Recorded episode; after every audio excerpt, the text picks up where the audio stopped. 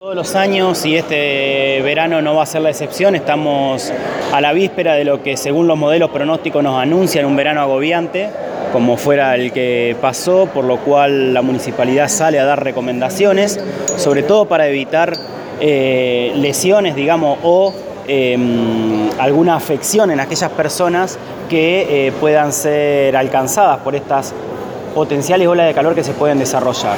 De hecho, esta semana podría empezar a verse la primera de este verano y en virtud de eso recordar, primero que es una ola de calor, una ola de calor es aquella que se define por tres días consecutivos con temperaturas mínimas y máximas por encima de lo normal para la fecha y, para la fecha del año. ¿no? También recordarle a las personas que durante estas temperaturas extremas lo que hay que extremar precisamente, y valga la redundancia, son los cuidados. Los cuidados que tienen que ver con lo que es la hidratación, con lo que tiene que ver con evitar hacer actividad física al aire libre, principalmente eh, en forma directa al rayo del sol, em, y eh, potenciar estas, estos cuidados, digamos, los extremos de la vida, ¿no? ya sea en niños, bebés y en adultos mayores, que son a los que más afectan este tipo de entidades. Si bien el golpe de calor y la deshidratación son dos entidades clínicas diferentes, muchas, veces las vemos asociadas y potenciadas una a la otra. Eh, ¿Cuáles son las, principales medidas preventivas para, evitar estas, estas, este tipo de patologías, digamos, eh, que se desarrollen? Son obviamente estar muy bien hidratados, principalmente tomar eh, líquido y agua, agua segura.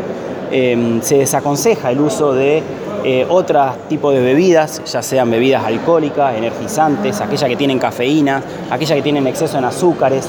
Todo ese tipo de, hidratación puede darnos una falsa sensación de hidratación y agudizar aún más una deshidratación o un golpe de calor en este caso.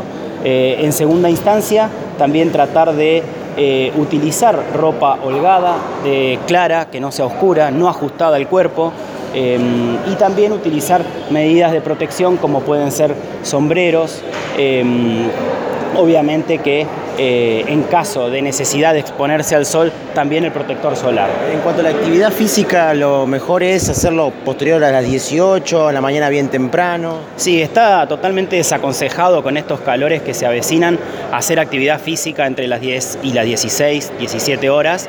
Eh, ya que bueno, son los, picos donde se ocurre mayor temperatura y donde las personas también pueden sufrir mayor gravedad a causa, digamos, de estas complicaciones, ya sea por golpe de calor. Con lo cual se recomienda hacer actividad física la mañana bien temprano o por la tardecita, noche, cuando las temperaturas empiezan a bajar un poco. ¿Temperaturas fuera de lo normal o que van a ser superior a lo normal? ¿Vamos a tener muchos días este verano así?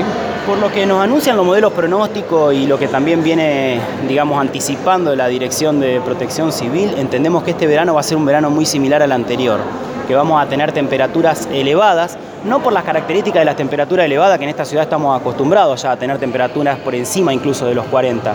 Lo que sucede con, con estos fenómenos es que se prolongan en días, entonces digo, a una persona la puede afectar ya que al sucederse en varios días sucesivos puede estar con alguna deshidratación todavía subclínica que no dé síntomas y luego empezar a hacer la sintomatología pero ya de una forma muy marcada. ¿no? ¿Cuánto es lo recomendable de tomar agua para hidratarse? ¿Otro tipo de líquidos, jugos, eh, eso también sirve?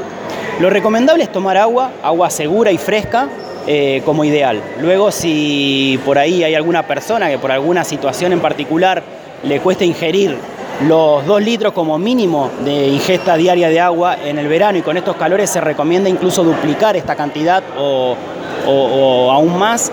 Eh, si alguna persona no puede ingerir eh, esa cantidad de agua, por ahí se recomienda que pueda tomar algún jugo. Pero vuelvo a insistir, lo ideal es el agua evitar y contraindicar las bebidas, eh, como mencionaba antes, ¿no? alcohólicas, azucaradas, sobre todo porque vemos muchas veces que para paliar la sed las personas consumen bebidas alcohólicas, digamos, refrigeradas, y, eso puede dar, digamos, una falsa sensación de hidratación.